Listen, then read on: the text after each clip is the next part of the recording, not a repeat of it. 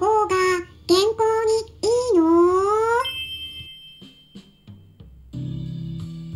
こんにちは。サラホリスティックアニマルクリニックのホリスティック獣医、サラです。本ラジオ番組では、ペットの一般的な健康に関するお話だけでなく、ホリスティックケアや地球環境、そして私が日頃感じていることや気づきなども含めて様々な内容でイギリスからお届けしております。さて、皆さん、いかがお過ごしでしょうか？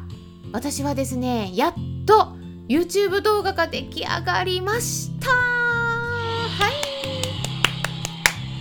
い。はい。ここのところですね他のプロジェクトとも重なってしまって公開のペースがかなりスローになってしまっていたんですが今日かね明日には公開できると思いますのですごい久しぶりですけれども楽しみにしておいてください。動物愛護とか動物福祉に関する内容なんですけれどもぜひ皆さんに知っていただきたい内容になります。動物愛護と動物福祉の違いについてもですね解説していますので知りたい方はぜひご覧いただくといいと思います。はい。さてですね今回はヴィーガン食についてお話ししたいと思います。果たしてヴィーガン食の方が健康にいいのかっていった点ですね。今後ですねあ なんか声がおかしくなった。皆さんどう思いますか？今後ですねどうしても地球環境とか温暖化を考慮していくと肉食っていうのを減らしていかなければならないっていった課題がありますよね。なのでヴィーガン食とか昆虫食に最近注目が高まっています。でちなみにですね昨日 AFP 通信の方からラボ生まれの新しい合成タンパク質を利用したペットフードを販売しようとしている新しい会社がアメリカに出てきているって言った記事がありました。言ってみればですね動物を殺さなくても鶏の DNA から動物性のタンパク質を作ることができるっていうことなんです。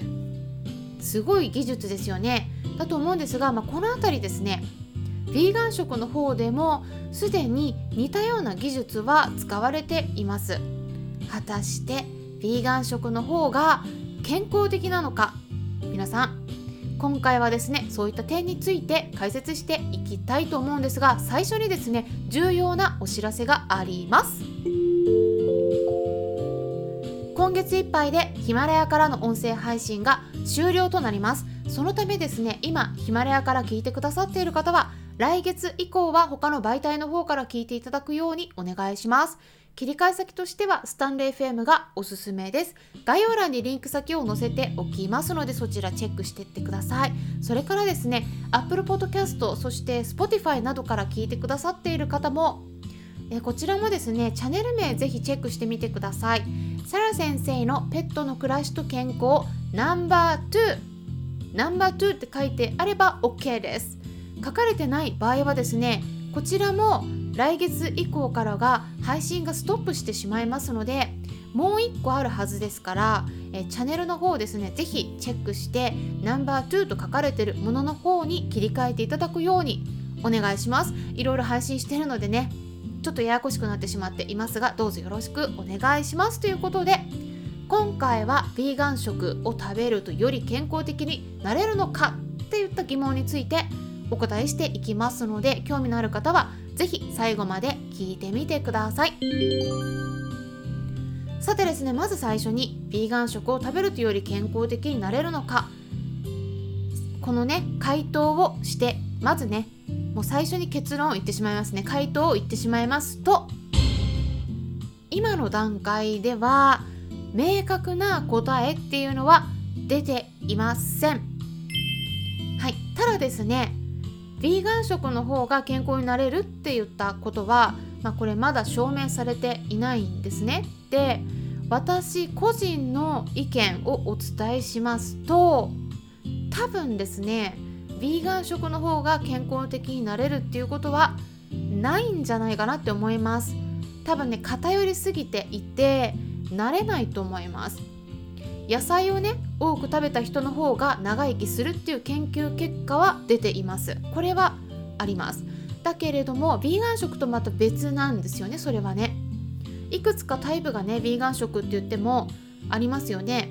あるのでそのタイプによって細かい点は多少違った点が出てきてしまうんですが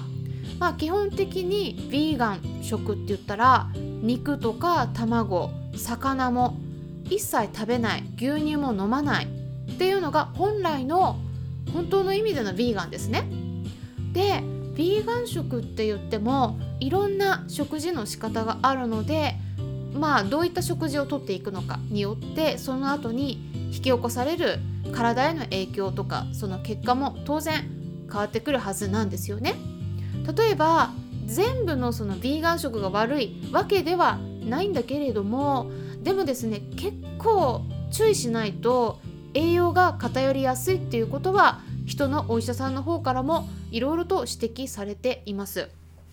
まあ実際にヴィーガン食食べてる方はねあの気をつけられてる方もいらっしゃると思うんですけれども例えばカルシウムとかビタミン D とかタンパク質ビタミン B 群とか、まあ、そういった栄養素が不足しがちになるので私の周りでもですねイギリスでヴィーガンの人いるんですけれどもやっぱサプリ取ってるんですね。そうやってサプリを取っていても不足しがちになるので私は個人的にヴィーガン食をねずっと食べ続けるんだったらやっぱ定期的に血液検査とかは受けておいた方がいいんではないかなっていうふうに感じています。ただ私がねちょっと気になっているのはヴィーガン用の大豆でできたお肉とかソーセージとかイギリスでもねよく販売されていて簡単にスーパーとかで手に入るんですけれども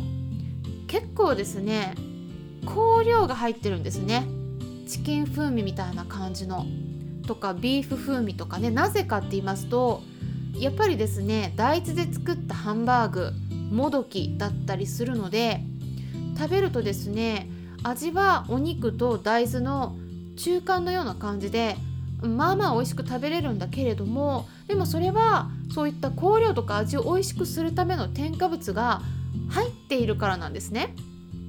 これが何も入っていないと美味しくないのでそうするとですね 美味しくないじゃんって言って売れないわけなんです。商品を売るからにはやっぱり会社側としてもですね買ってもらわないと損になってしまいますね。マイナスになってしまいます。ですから美味しくするためにですねどうしても普通のハンバーグとかよりもね入ってるこう添加物が多くなりがちになってしまうんですね。でやっぱり大豆だけで作ったとしたらもうそれねお肉の味にならないんでね、うん、あの似せてはいてもやっぱねお肉とお肉の味と違うんですね。私も食べたりするんですけれども。どうしてもねそういったお肉っぽい風味を出そう出そうとしてこうね添加物をいろいろ入れたりしてるわけなんです。でそうなってくるとお肉をそのまま食べた方が 健康にいいんじゃないのって言った疑問が湧いてきますね。なのでもしもですねこの配信を聞いている方の中でヴィーガンだっていう方がいらっしゃったらやっぱりですね商品を選ぶ時はいつも以上によくね原材料とか見て慎重にしてった方がいいと思います。そしてですね先ほどもお伝えしたようにペットフードの方でも今後はそういった合成のタンパク質作られたものが原材料になってる商品っていうのが結構出てくるんじゃないかなって予想しますがその時にですねやっぱり自然の風味が足りないせいで食いつきが悪いっていうことになればどうしてもですねその肉の風味に近づけるような添加物がより多く必要になってくるのではないかなって思うんですね。だから私個人的にはやっぱりですねそういった商品が出てくること自体はすごくいいことだとは思うんだけれどもその反面ですね添加物とか他の弊害による健康被害が出ないのかなっていうのがちょっと気になってしまっているところがありますで今回お伝えしたアメリカの新しい会社が鶏の DNA から動物性のタンパク質を作るっていうことはペット用の食品としての需要を賄うために命を落とされる家畜の数が減るっていうことにもつながるのでこれ自体はねすごく画期的なことなんですね。で AFP 通信の記事によるとアメリカのペットが消費する動物由来のカロリーがですね6500万人を超えるフランス国民の消費量に相当するといったデータがね示されていたそういう研究結果があったっていうことなんですね。これね私もねちょっと似たような論文いくつか見てるんですね。でそういったことがこの商品開発につながったっていったお話もありました。でワンちゃん猫ちゃんなどのペットの数も世界的に増えてきているのでそれに伴って肉の消費量も増えるっていうのはやっぱ当然のことなのでね。私は今後ペットの数については本当は減らしていくことも考えていかないと地球の資源自体が持たない状態になるだろうなっていうのは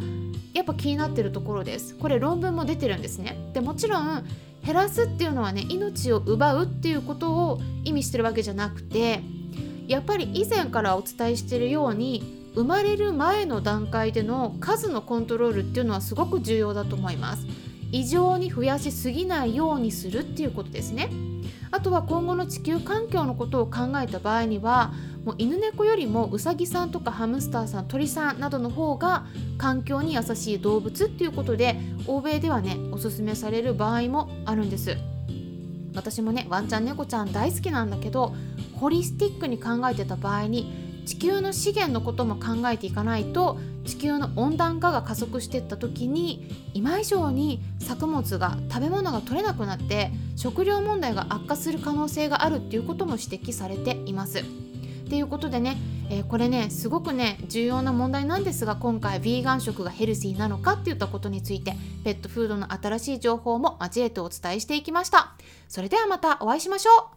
ホリスティック獣医サラでした。